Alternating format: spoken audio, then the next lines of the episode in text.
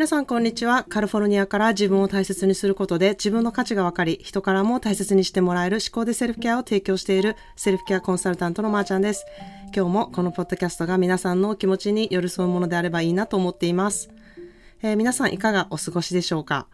えー、先日受講者さんが、あの、私のポッドキャストのタイトルで、えー、自己分析をしているっていうふうに言ってくださった方がいたんですね。まあ、その日のマインドの状態で、えー、ポッドキャストのエピソードをのこうタイトルとかを見てですね、選んで、あ自分は今こんな感じなんやなっていうふうに思っているそうなんですね。まあ、重いエピソードがしんどいなって思う日があったりとか、まあ、今日はこういうのが響くなって思ったりとか、あの、こういう言葉が聞きたいなって思ったりしているっていうふうに言ってくださって、あ、そんなふうにね、えー、自己分析されている方がいるんやなっていうふうに、あの、知れて本当に、あの、光栄に思ったんですね。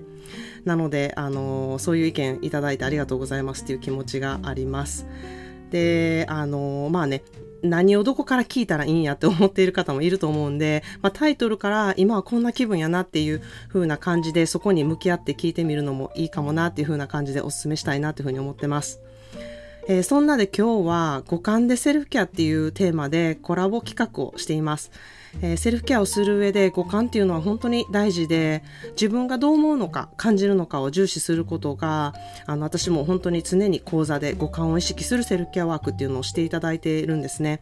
まあ、そんなで今日は今受けてくださっている受講者の一人でもある、えー、バリスタ歴12年というベテランバリスタで、えー、Teas Cafe Radio っていうポッドキャストもね、配信されている方なのですが、まあ、以前私のことをポッドキャストで話題にしてくれたり、えー、先日は私もゲストで出演させていただいたりしていたので、またあの概要欄に貼っておくので皆さんチェックしていただきたいなというふうに思います。なので早速お招きしたいと思います。えー、シドニー在住のトモです。Welcome! こんにちは。よろしくお願いします。よろしくお願いします。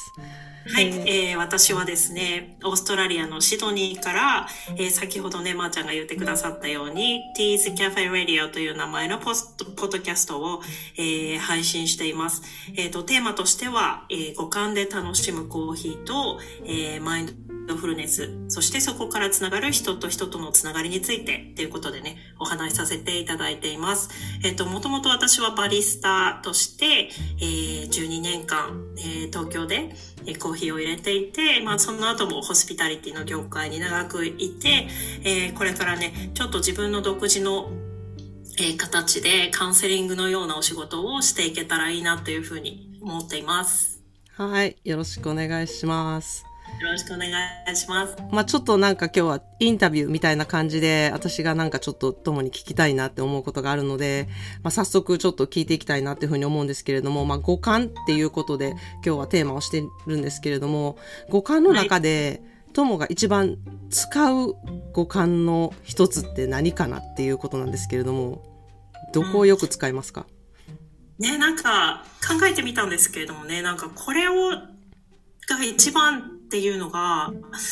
うん、あんまりこう突出してなくて、あの、場面場面だったり、えっ、ー、と、それを、こう、あ、今この感覚を使おうっていう、まあ、意識してないんですけどね。うん、なんかそういう時に、えー、こう、ピピピッとセンサーが、こっちのセンサーが働いたり、こっちのセンサーが働いたりっていう感じで、えっ、ー、と、動いてるかなっていうふうに思います。あの、視覚はやっぱり常に目が開いていて、こう常に何か捉えているので、うん、あの、動的にね、視覚が一番、あの、使ってるんじゃないかなとは思うんですけれども、うん、そう、えー、結構、あの、すべての感覚を、えー、平等に使ってるんじゃないかなっていうふうに思いました。うん、なるほど、なるほど。まあ、あの、五感っていうことを、やはり、意識して、ポッドキャストもね、撮られてるので、あの、よく、こう意識して使っている方なんじゃないかなというふうに思うんですけれども、私も結構五感っていうのは、うん、重要やなと思って、よく、あの、意識して、私は結構使うようにはしてる。無意識に使ってることもあるけど、うん、意識して使ってることも結構あるかなっていうふうに思ってます。なんか、うん、なんか得意な使い方みたいなのありますか？なんか、こう、見るときは景色をよく見るとか、なんか、うん、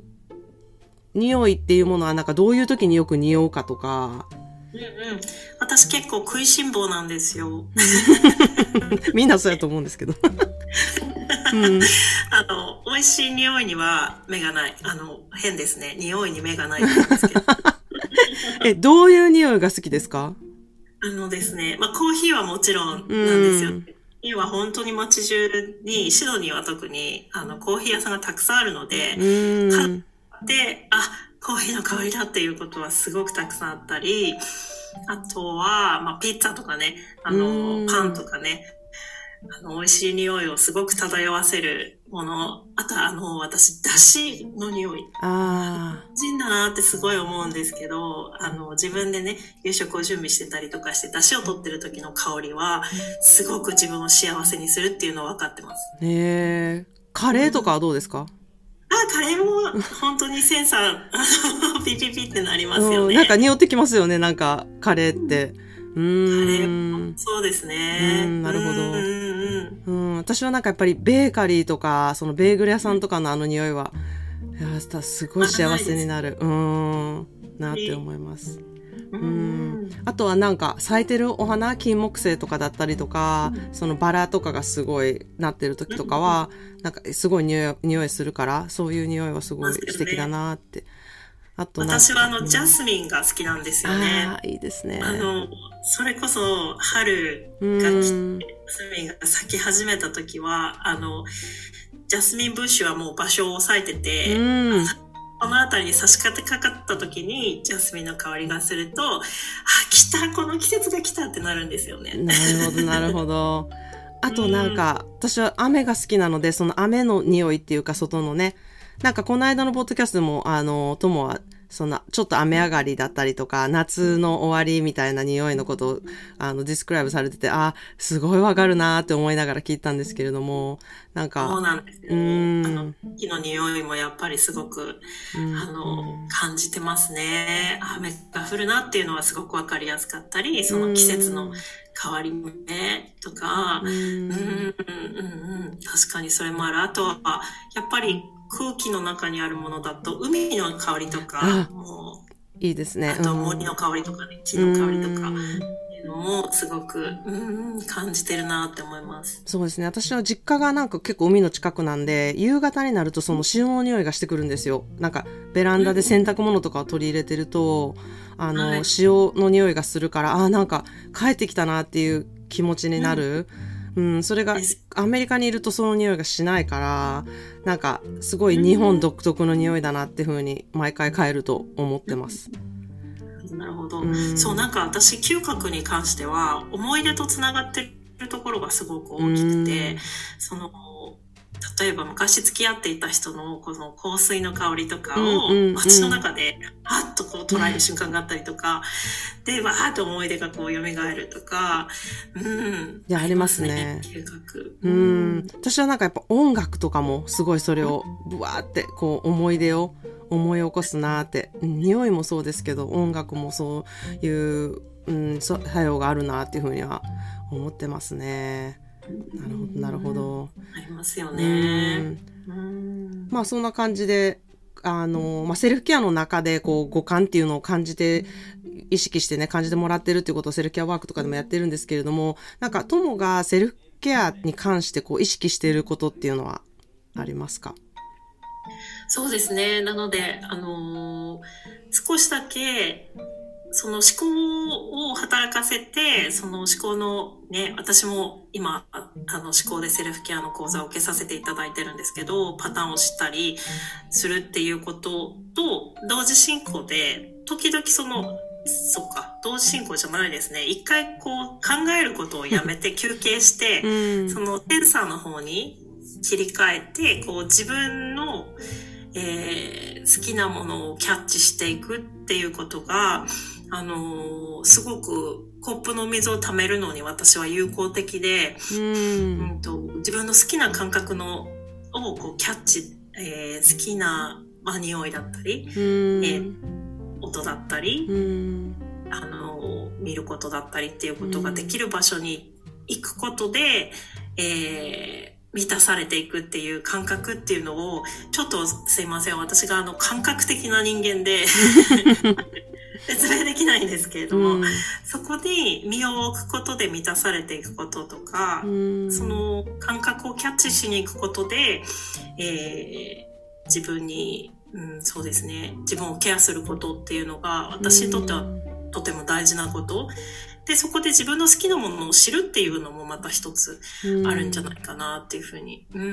ん、そうですね。やっぱりそこで、あの、まあ、自分の思考癖とかそういうのもあるんですけれども、結局自分は何が居心地いいのかとか何が好きなのかっていうのは、やはり感覚的なものをすごく、あの、使って、あ、こういうのって自分好きなんやなとか、こういうのって自分居心地いいって思うねんなっていうのを感じないと、やっぱり、あの、コップの水溜めれないなっていうふうに思ってるので、うん。そうですね。うん。なんかこれからこう意識してやっていきたいこととかありますか？セルフケアに関して。なんか自分はここがちょっと足りてないなとか、だったりこういうとこをもうちょっと極めていきたいなとかいう場所ってありますか？うーん。やっぱり私はその、感覚で感じていることを、あの、表現するとか、こう自分の外側に出していくっていうことがまだまだ足りてないなっていうふうに、あの、思っていて、えっ、と、今はね、私に言語化すごいできてるって言ってくださるんですけど、自分の中では自分が感じていることと表現したり言葉に外に出してるバランスっていうのがまだまだ取れてないなって思うんですよね。ななんか、もっともっと自分の感じたことをこう表現していくっていうことをトレーニングしたいし、まあ、そそれによって、あの、うん、もっと自分の世界観も表現できるし、それを伝えていくっていうことができたらいいなっていうふうに、うんうん思います。そうするとね、きっと、あの、ポッドキャストなんかも聞いてくださってる方にも、もっと深みのある、なんかいいことを伝えていけるんじゃないかなって、私まだポッドキャスター駆け出しなんですけれども、ちょっと志を大きく持っています。いやー、じゃあ十分なんかもう本当に言語化、すごくやってらっしゃるなと思うし、この間のね、えー読書セラピーでも皆さんから、講座の皆さんからなんか、友は本当に言語化がすごい素敵だよっていうふうにね、言われてたので、あの、そこも本当に強みだなって私は思ってるんですけれども、まあ、上には上がいるので、私がこういうふうに思ってることをちゃんと言語化できてないって思ったら、やっぱりそれをもっともっとやっていきたいと思うし、そこもやっぱり自分の表現力でもあるし、分かってもらうこととか、アピールすることとかにも、こう、つながってくると思うから、なんかもっとね、自分の良さとか、得意なところっていうところをね、言語化して分かってもらえることで、自分の価値とかもね、上げていけるかなっていうふうにも、あの、私は思ってます。はい。そうですね。うんうんうん。なんか自分のことが私は全然好きじゃなかったんですよ、かつて。うんあの、うん、内面も外面も、なかなか、あの、認めてあげられなくて、うん。あの、自分ちゃんに、あの、ごめんねっていう、あの、人生を今まで歩んできていて、でも、本当に、うん、改めて、その、そうですね、いろいろと、なんていうのかな、うん、表現することをしていくことだったり、自分の好きなことを気づいていくことだったり、自分の、あの、思考の癖をね、分かっていっていくことで、あの、自分ちゃんが喜んでる感覚っていうのを感じているので、内側に。うん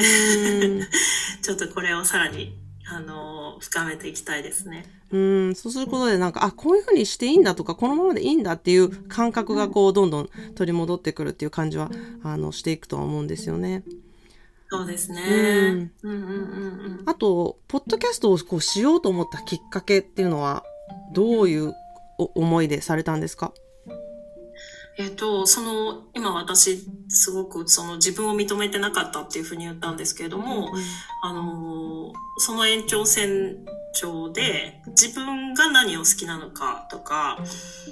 ていうのもわからなくなってた時期っていうのがあったんですよね。うん。あのーこっちに来て、まあ、私まだオーストラリア5年なんですけれども、えっ、と、うん、ここにこう移住してきたこととか、家族をこっちで持って、新しいこの、えー環境で、こう自分が何をしたいのか、自分が何ができるのかっていうのが分からなくなっていたっていう、えーところで、えっ、と、改めてそれを、こう、プロセスを追って見ていった中で、えっ、と、自分の情熱持てること、うん。こう躊躇せずにパッとやってみたいからやるっていうふうにこう行動に移せることっていうのが本当にあのポッドキャストだったんですよね。あのラジオでおしゃべりするっていうのは、うん。実は昔から小さい時から憧れてたことでもあって、うん。うん私あのラジオっ子なのであの母がずっとね FM ラジオをキッチンに流してた中で育っているのでいつかやってみたいことの一つだったっていうのをうん気づいたっていうのは、本当にまーちゃんのポッドキャストを私が聞いて、まーちゃんの冒頭のポッドキャストやってみませんかの言葉で、やりますってなったっていう。あんなに何回も何回もやりませんかって言われたらやるで、みたいな感じになったんですね。ああ、なるほど。いや、でも本当に、うん、ラジオがうん、ラジオが好きっていうのがすごく伝わってくる。あの、初めのね、エピソードでもすごくその紹介されてるんですけれども、あの、本当にそれが伝わるなっていうふうに、あの、思う。本当に、あの、初め、初めて、これが初めてのポッドキャストなのって思う、本当に出だしだったから私もすごくびっくりしたんですけれども。でも、すごい課題もたくさんあって、やっぱりなんかこう、同じ言葉を何度も何度も繰り返して言っちゃうとか、えーととかすごいたくさん言って、そうなんですよね。わかります。わかります。はい。ああと、あの、ポッドキャスト、これからどういう思いでやっていきたいとか、信念とか情熱とかありますか？そうですね。やっぱりあの、私は自分がこのラジオが好き、ポッドキャストが好きもそうなんですけど、コーヒーがあって、そのコーヒーをみんなが楽しんでいる空間とか、コーヒーによってこうもたらされるみんなのこの、えっ、と、うーん、和むというかね、こう、人がそこですごく優しい雰囲気の中でこう交わっていくような、そういう空気感っていうのがすごく好きで、なので、えっと、今も実際バリスタとしてコーヒーを入れている時間もあったり、あとはお家でね、あのコーヒーを入れていたり、えーするんですけれども、えっと、そういうところからね、皆さんにも、うーん、なんていうのかな、うーん、そういった、えーリラックスできる安心した場所で心を解放していくことだったりとか、コーヒーを楽しむように、えー感覚をね、こう、取り戻していく。うん結構は、こう、日々の忙しさとか、喧騒の中で、それこそその五感を使うことを、こう、無意識に蓋してしまっているというか、使わないように、あの、してしまっている。それにこう、惑わされないようにしてしまっている人って、すごく多いと思うんですよね。うんあの、五感ってやっぱり、あの、素敵なことばかりを捉えるわけじゃないので、あ確かに。の、それでね、苦しくなってしまうことで、そこに蓋をしてしまっている方っていうのもたくさんいらっしゃると思うので、まあそういう方が、あの、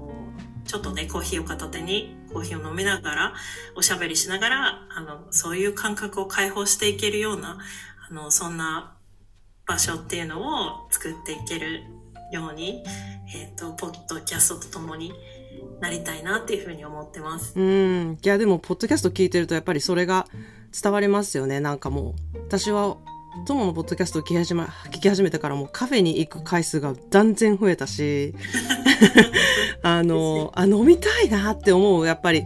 うん、思わせるそういう、うん、ポッドキャストだし、もう本当にね、エスプレッソとか、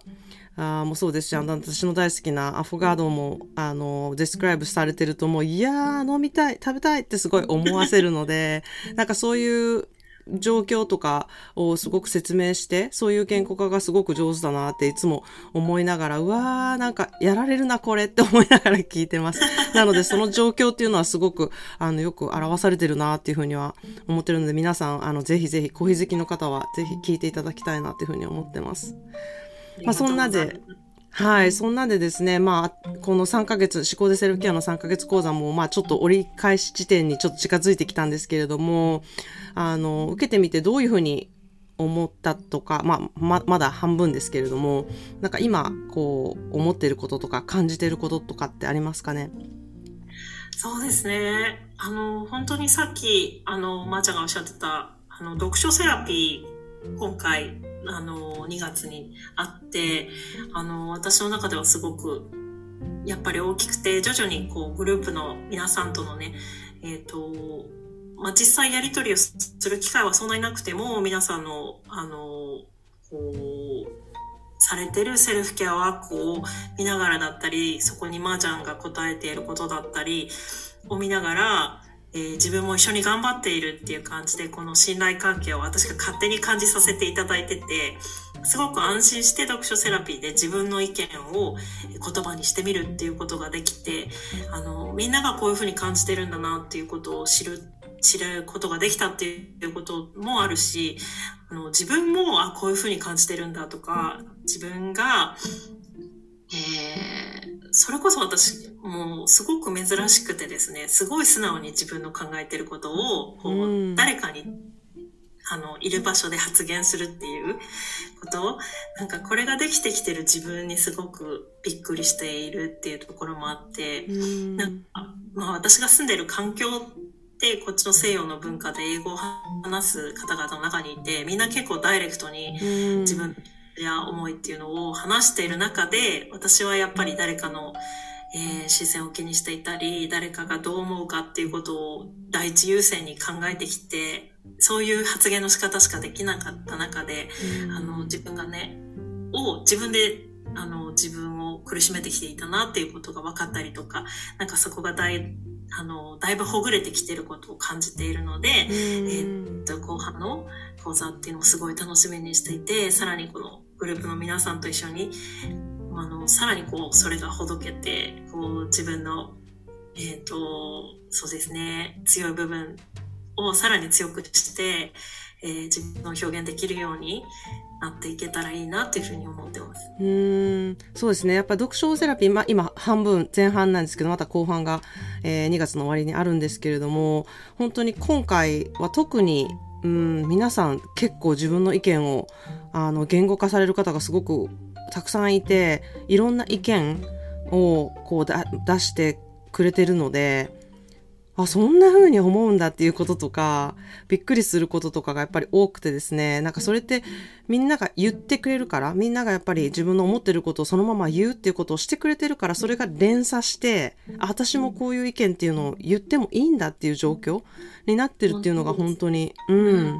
あるなってあの思ってます。それは本当に誰かがこうすることでそれがあ自分もやっていいんだっていうのでみんな意見を言う環境っていうのができてるのでそれはすごく、うん、嬉しいなって思うのと皆さん結構本が好きな方が多いんですけれども今回は、うん、でもこういう読み方をしたことがなかっただったりとかこういう本は読まなかったっていう方がいたりとか、うん、あと読んでてもこういうふうに思ったことを口に出して言うってことををしたことがないって、うん、方もいたので。そうですね。うん。なので、いろんな気づき。なんか読書ってやっぱり、こう、一人でやることだし、例えばレビューとかを読んだりすれば、あ、この人はこういうふうに考えたんだなっていうことはわかるんですけど、なんか自分がこう思いましたっていうことを、こう聞いてくれてるみんなの前でこう発表して、ダイレクトに、私はこう思いましたよとか、あ、そこはそう思ったんですねとかっていうやりとりができるって、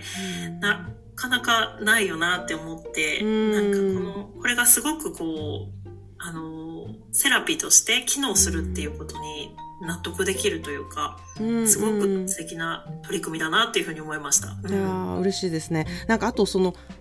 内容とは全然違うんだけど結局これは自己肯定感のこと話してるよねとか、結局これはコンプレックスのこと話してるよねっていうところから、そこから会話がこう広がって、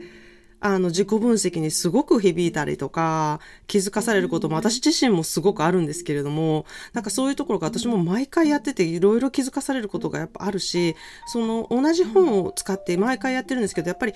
受講者さんが違うことによって全く違う色になるっていうところが、あの、本当にすごく、面白いなってやあの主催している側でからもすごく思うのでなんか受けてくださった皆さんあ私もこれ友達とやりますみたいな方もやっぱり多くて、うん、ぜひぜひこれを皆さんに広げていってほしいなっていうふうに思いますね。うん、そうですね。なんかこれがやっぱり広がっていくと、あ、こういう考え方する人がいるんだっていう気づきになるから、そうなると、うん、あの、こういう、こういう人もいるんだなっていう